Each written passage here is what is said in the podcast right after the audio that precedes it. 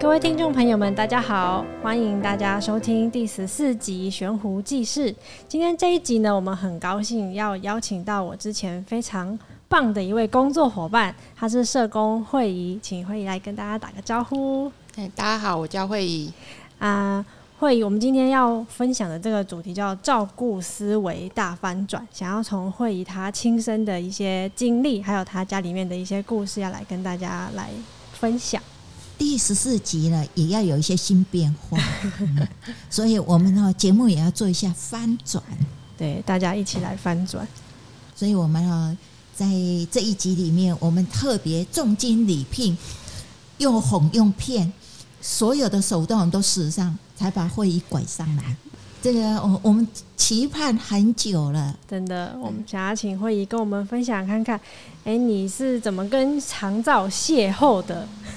哎，其实我从小就跟老人家有一有一些还蛮深的渊源，因为我妈是护理人员，然后也是在长照机构工作，所以我从小在读书之外，休假时间我就会找我妈玩，然后看着她跟老人家相处，然后我也会去跟这些老人家相处，所以其实我从很小就很喜欢老人家，甚至我连大学社工读书的时候。我也知道，我可能老诶，未来毕业我要从事老人领域。呀，也确实，我毕业以后，我就我也一直待在待在长照。明确，对。他这个从小哈，妈妈从小就有预谋式的教养会仪呀。但是感觉他还蛮开心的。对啊，因为老人家是一个，我觉得老人家跟小孩一样，能够老狼拎那不？嗯，对，就是老人家，其实你真心对他，他看得到。然后你用什么样的态度对他，他就用什么样的态度对你。对，那是很直接的。就像有一些老人家态度可能一开始不是很好，可是如果他你能感，就是他能感受到你对他的那个互动啊，还有那个感受态度啊，他也会用同样方式对待你，甚至还会比你对待他还更好。像我常常有时候老人家看到我，就会跟我说：“哎，这边给提价啦，啊，这边给海丽啦。”我手上常常就是，哎，我可能去看个老人家一趟，我回来我手上就满满的。小包。对，真的很可爱。对啊，有不好意思，每个都拒绝，就偶尔也是会收下一些这样子，就是他们的的一些回馈。嗯，对。所以过去在机构，你看到妈妈在机构里面的工作，到你长大自己出来工作，你有发现妈妈在那个时候？有哪一些事情是让你觉得你觉得比较不一样的吗？诶、其实我妈从小就也算是我的启蒙者。为什么我这样说？我从小就会在机构里面，就是跟老人家互动啊，跟他们玩。甚至我妈也会跟我说：“啊，你可以简单安排一些活动。”我妈也会安排一些活动来跟老人家互动。嗯、欸。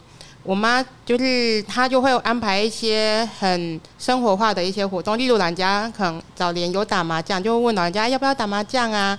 她、嗯、就准备了一些呃一些零食啊、饼干当筹码。对，当筹码。嗯、那我就看到那些老人家，他们好像很久没玩了，然后就玩得很开心。甚至他后来到社区去当志工，他也用了一些老人家有些可能老人就是女性的长辈，他没有玩过麻将，但他就把它变成一个很简单的一些把规则换了，然后用一些简很简单的方式，然后去跟老人家就是带他们玩。哦，好，老人家好喜欢哦。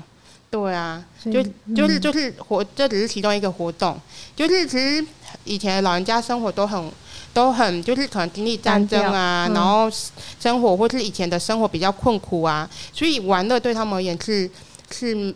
哎、他们是陌生的。我以前在长照机构，我有有时候带人家来参加活动，说我怎么拿工啊？你大农村他们他们他们有戏就怀旧的一些活动，想要带进来，我就问他们你们要玩什么？他说玩一下听听话，阿甲也爸的就不简单啊，那我可你可以当生者啊。对，然后后来我我我我我就把一些活动带进来，老人家一开始玩就觉得哇好好玩哦，然后就玩得不亦乐乎。看起来哈、人人性哈、不管是活到多大年纪。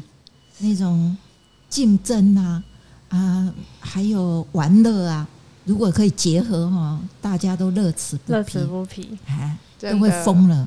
唔关老，你告寡真，嗯，在讲的时候，我就会想到说，哎，有一年哦，我跟我朋友还有有一些呃，大家一起出，哎，出国去玩啊，当中哈有一些是长辈啊。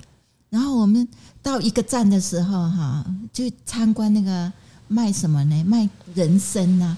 我老婆像贝贝，啊，所以吼，迄工厂嘛，知影讲哈，哎，大概几百哈，大概拢看看，拢做无聊，看影片时候做无聊。到后面的时候，他们都会来一来一套，叫做哈有奖问答啊！哇，转播拢疯了呢！哇，大家一下子有竞争，马上精神就来，大家真正用抢啊，用真正嘿个抢吼，吼我们看过遐踊跃，规个拢挖起来。然后在旁边看了，我想这点吼，真正哦，讲吼，嘿，奖品是啥吼？嘿，有那种奖品，他们钥匙圈啊什么之类，根本回去也不会用的。但是哈，一有这种竞争啊哈，这个竞争之下又有一点赌博的那种刺激感哦。哦，我刚刚那盖好，今天差几点嘛哈，变生气。回来的时候我想哈。这都可以看到哈，台湾人的本性。我跟你说，老人家也是。我刚开始啊进入机构的时候，你就会觉得机构里面很沉闷，因为老人家他，你不要把养护机构当成幼稚园，它只就是老人家一个养老生活、一养老生活的地方。地方对，那那个。你可以想象，就是老人家平常生活，他可能在家就是坐着，然后看风景，跟邻居聊天。那，诶、时间到煮煮饭，吃个饭，简单，可能家里两口两两老嘛，就简单吃个饭。甚至有时候像我我阿公过世了，我妈，有时候他吃的更简单，就随便吃的东西。然后其实生活没什么目标，你也很无聊。那那时候你就会觉得老人家好很没有生气。后来我们去的时候，我们就带了很多活动，而且为了拉拢他，你知道吗？我们还准备了很多饼干零食。有些老人家他本身就有兴趣来玩，但有很多老人家没有，必须要有诱因。对，后来我跟你说，为了诱导他们来，我们第一次玩的时候就带了一堆糖果饼干。回去，然后老人家看到，因为有时候家属有些家属的日子都不是那么好，不常来，所以他们要知道这些东西不是那么容易，所以他看到这个马上就踊跃参加。我跟你说到后来啊，你就算没有这个东西，他也马上也要玩。对，因为他觉得好好玩哦，啊怎么这么好玩，而且还可以跟其他的长辈互动啊、聊天呐、啊，然后时间很快就过了。对，就不是说哎，就看电视啊，然后就坐在那里没事做这样子，日子很难过，但日子这样快活很多。对，我，在想哈，这个应该准备的那个奖品里面哈，有没有可能也可以准备 Playboy 的杂志？他们哈可能动力会更大。对老人家来讲，哇，那青春活力，青春的那个啊，青春药有啊。嗯、我们是没有准备到 Playboy 啦，不过我们之前也遇过这种话题，这种问题。对，不过那个是另外一段，之后有机会跟大家分享。的确有哦，会有跟我分享过，在机构对面对长辈的需求的时候，他们的怎么处的处理方式。那个可以准备 Playboy 的那个杂志啊啊！如果哈要他们哈这个安静下来，搞不好就可以准备我的相片给他们看，马上。嗯，应该马上所有都退烧了。老胡马上那个什么滔滔江水一下子就退潮去了。不会啦，我们胡老师那么有那个有气质、有内涵、有魅力，所以这个测验出这个人是不是好人、善良的人，用这样测验最准。你其实说到长照啊，很多人都会想到说长照是很辛苦的。嗯。然后，在我们现有的这个呃制度里面，呃，我们应该说家庭结构的变化，呃，我们经常也会碰到人力短缺，因为少子化，所以哈，我觉得，哎，有很多哈，现在家庭里面都生生很少，甚至独生女、独生子，常就很普遍。对他们来讲哈，哎，有时候掌心哈，这个手背手心。都是肉呢，有时候家里面哈，这个亲家母，然后自己的家里长辈都年纪大了，要照顾，被照顾分身乏术啊。对，哎，可是，在慧仪家里面有个不一样的处置哦。对，我们家很特别，因为我们家，哎，我外婆跟我阿嬷是住在一起的，都住在我们家。对，我妈把他们都接过来了。哦，对，我阿嬷是失智的长辈，那我外婆就是原本生活可以自理，但前一段时间跌倒之后脚骨折，就呃，有一段时间行动不便，我妈我妈把她带来我们家。当然，那前面的照顾，我阿姨他们还是有很尽心呐，就包括住院期间，家轮流分配照顾。但后来因为，呃，实在是不方便，那我们家就住的比较近，所以我妈就把他们接过来了，接过来住。那所以妈妈是同时照顾婆婆跟自己的妈妈，对，还有我爸爸。接过来。啊，还有爸爸，对，爸爸是怎么样？我爸爸因为，呃，前一段时间疾病的因素，所以短期记忆比较差，就很容易忘记刚说的话就忘记了，所以变成说他工作上也有一些受阻。我我爸爸是务农，对，那不得已我妈我妈只好陪着我爸爸，就是会不会是忘记自己的田，都去做，都去先去做别人的田。是不去种别人田，但是他就会忘记说，哎、这个时间可能要，诶、欸，饮水、饮水啊，压肥呀，然后这个时阵爱乐乐爱喷农药啊，因为乐，就那个一段一段的每一个农作的生长期的那个步骤，哎、嗯，要做什么，那就没办法，所以后来今年我妈就把我爸的那些农。就是陪着我爸，然后把它接下来，然后来做，然后就最近还好收成还不错，还有一点小收入这样子。哎，我妈第一次做，哎呀，然后也刚好因为这样的机会，所以她就把之前的工作辞掉，那专心在家里照顾我们，就是家里的三个长辈。现在三个长辈其实都相较之前刚被照顾的时候好很多了，啊，也是先后啦，不是同时啦，不然也是也是太累这样子。一打三呢，对，妈妈一个人照顾三个。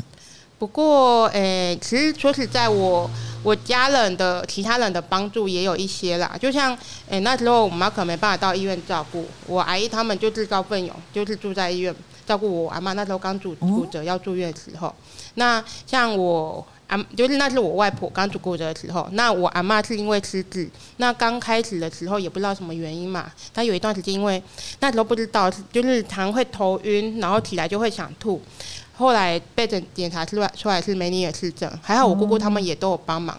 那就后来是比较稳定之后，我才由我妈又接续的一直后续。当然我阿伯他们也是有被分配到一些工作，但是主要都还是我妈，就是住在我们家这样子。嘿，啊我我阿伯住在隔壁。诶，所以慧仪你也是同时哈，也是有失智者长辈的，你是家属的身份哈。对啊，我们要问说。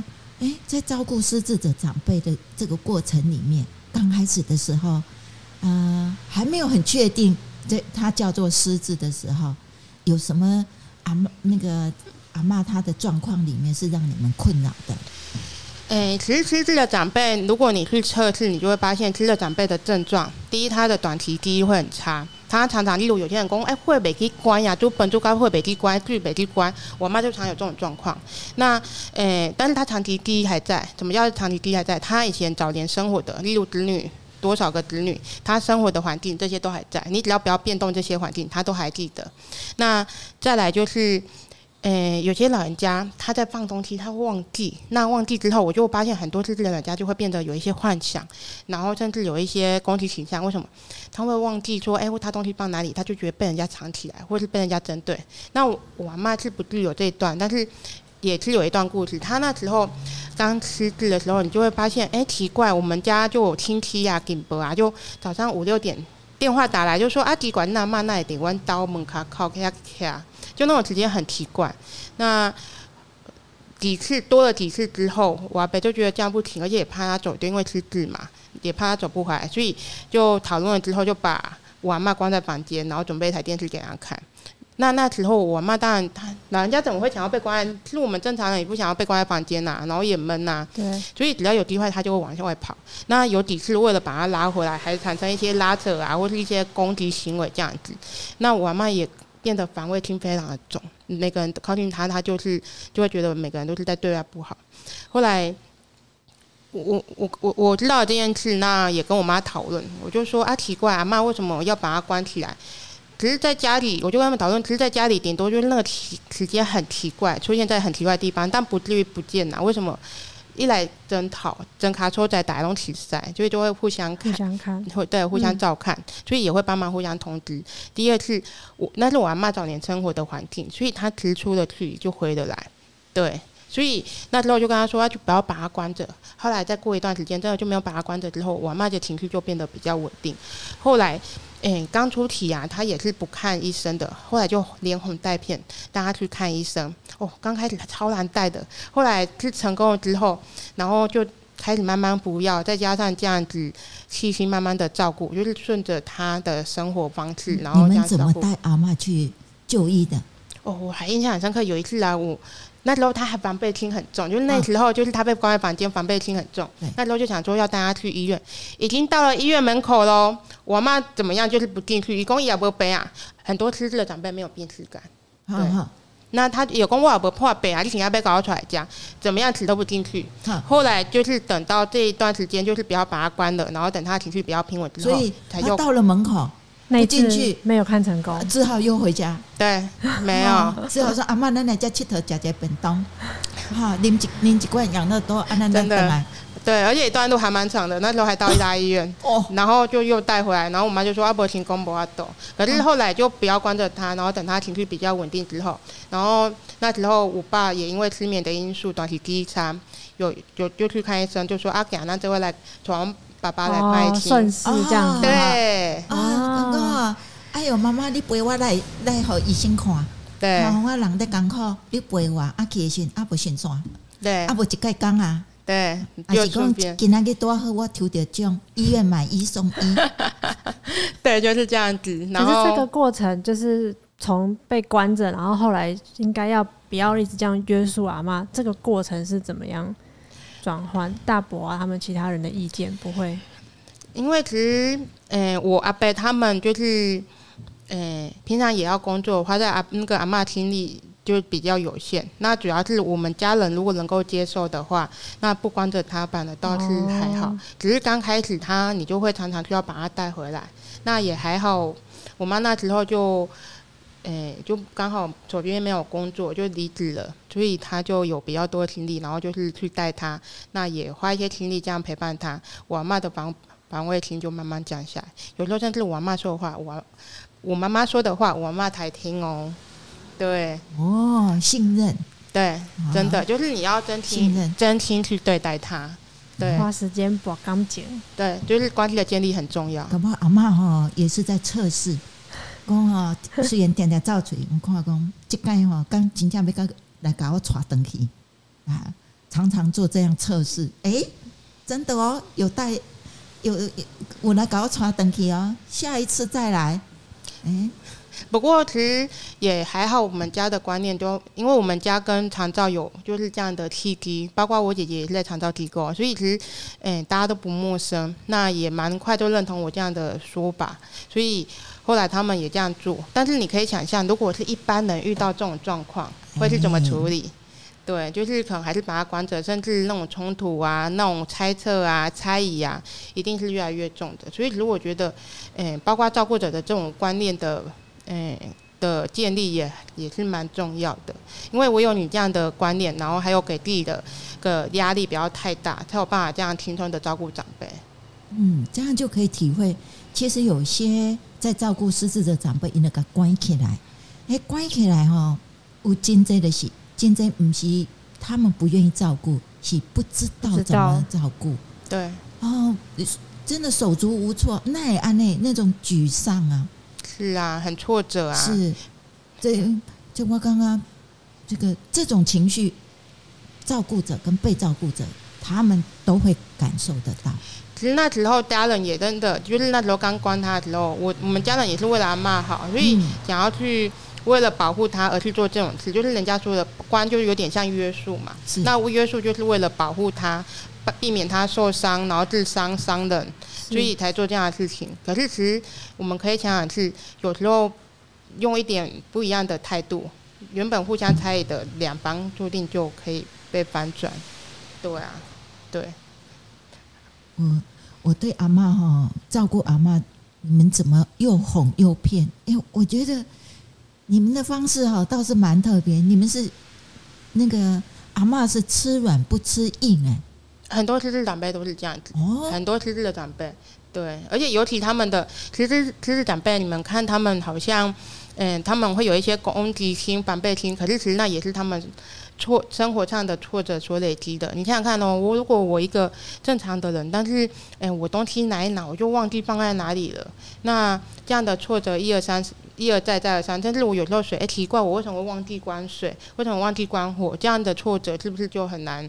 就是难接受？对，也很挫折。嗯、但是他们没有病识感哦，他们也不知道为什么。对，就像我们一样啊，我们如果这个忘记做什么，或者是。钱掉了，东西找不到了，哎，我们对自己都还会蛮下意识，还是会想找一个善意的谎言，就把它圆过去啊。对，自己骗自己，啊、自己哄自己。可是哈、哦，那种紧张，对我，我觉得自己最清楚。是，对。而、啊、我妈妈其实，我我觉得我妈的个性也是一个很温和的人。我妈其实她照顾上从来不会给我妈很大的压力，就是。就算做错了，就是遇到事情就解决就好了，也不要给自己跟对方太大的一个压迫或是压力，不会让疾言吝啬的跟失智者说话。对，嘿，所以在我们家的感觉是那种很舒服的、很温馨的。对，包括其实我阿妈一开始啊，有可能会长期卧床的，但是后来到现在，两个阿妈都会走，嘿，这很不容易。对，因为我阿妈一开始是梅尼尔氏症，那梅尼尔氏症就是头晕头痛，所以很长时间没有走。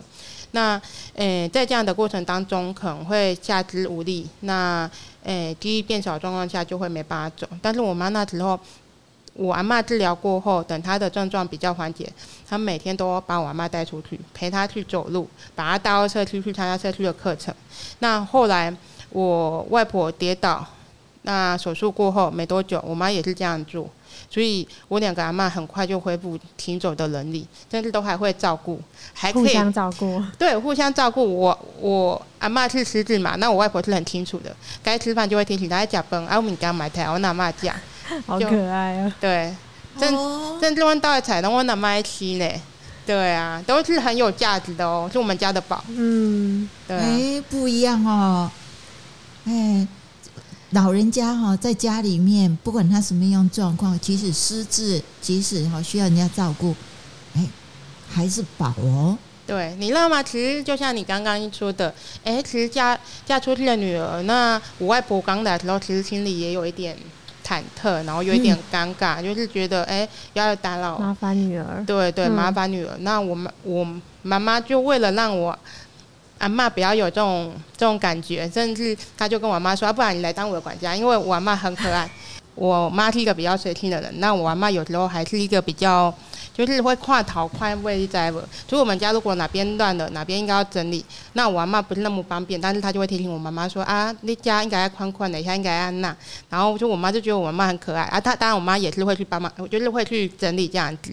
那就觉就也为了不让她不要有这样的。”这样的芥蒂，所以他就说：“阿伯来来这湾带关给，啊，我一个月我得你来抢呢。”对，哎，不容易哦，不容易哦。人家说一个屋檐下面哈，那个婆婆跟媳妇已经都要容一山，哎，一山要容两虎，已经不容易。现在有三虎，三虎 对啊，哦，对。啊，不过人家说老人家可能就是老了就会转性啊，所以其实我两个阿嬷都都很好相处，而且很好照顾。那，诶、我妈也都还蛮就是很认真在对待他们，对，所以其实，在我们家族里面，对对我妈本身的评价都还蛮好的。不过我觉得是本身我妈没有给自己太大压力啊，对啊，因为其实我觉得很多照顾者很容易给自己很多的压力。就是那种可能不管是外界来的，或是自己的那种担忧、紧张，怕自己不孝，或是诶、欸、做不好，对，或是老人家如果有一点状况，闪失，对，所以愧疚的心理，对。但是我们不要把这种呃、欸、一直往心里去，而是说用一种很轻松的，然后嗯、欸，用一种好的，就是我觉得就像我我之前曾经说过，我觉得照顾者应该先把自己照顾好，才有能力去照顾别人。那如果我们今天把自己照顾好了，那我们才有那种多的精力，嘿，去把这些精神发在花在其他人身上。对，所以我们就是那个照顾的一个首要条件就是放轻松。这是本身的个性还是可以后天学习？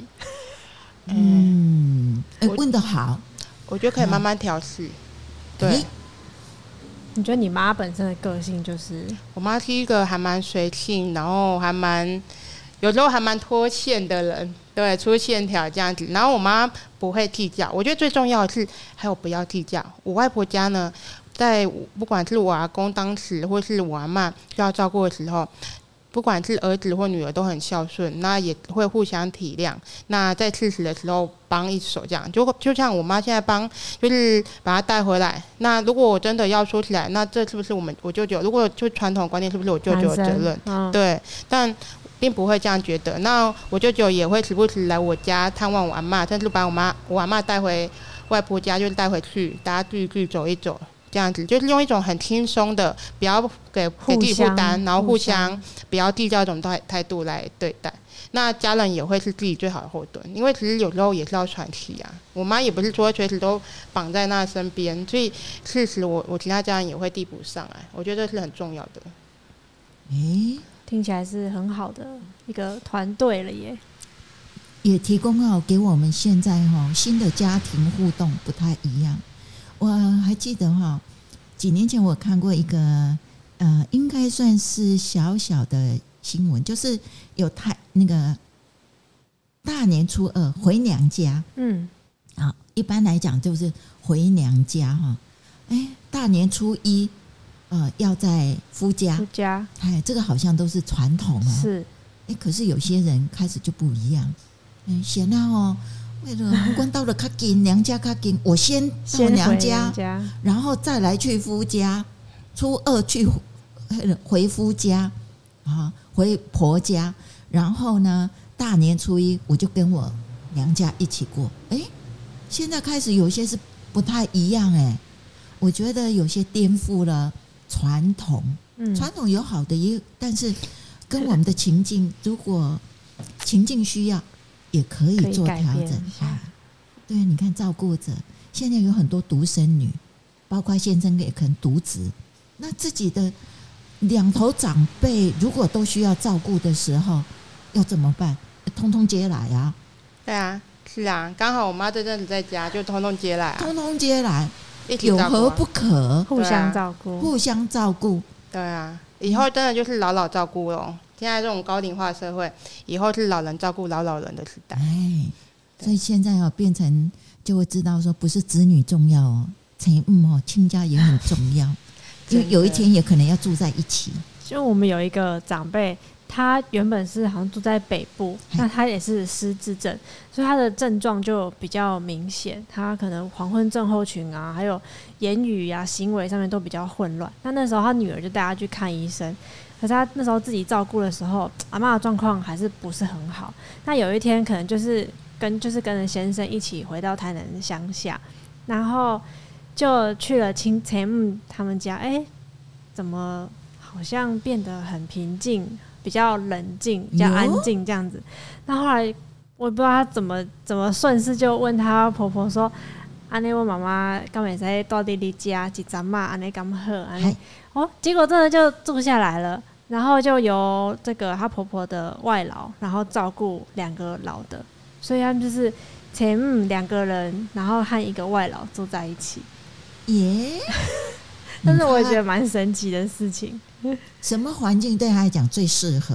对啊。啊，对于那个需要照顾的长辈，什么环境对他来讲最适合？应该是要以这个为首要，倒不是以照顾者他在哪里。还有那个责任，责任也是啦，但是我觉得还是以长辈他最舒服、最放心的一个方式。诶，是啊，没有错。这个可不可以会议？可不可以请你回去帮忙问你妈妈，还需不需要有长辈？我们家的也可以报名，开家托，我们家的可以报名。嗯，说不定我妈会蛮适合的。对啊，可是其实你刚刚说到一个重点呢，我觉得是一个照顾者散发散发出来的一个氛围。如果我们照顾者本身心情是平静的，是舒服的，那我相信受照顾者，尤其是失智的长辈，他的情绪也会相对比较平稳一点。而且他们情绪比较敏感啊。他们会 sense 到，不一定是你讲什么，有时候你一个动作或是环境的一些刺激，都会很容易造成他们很紧张。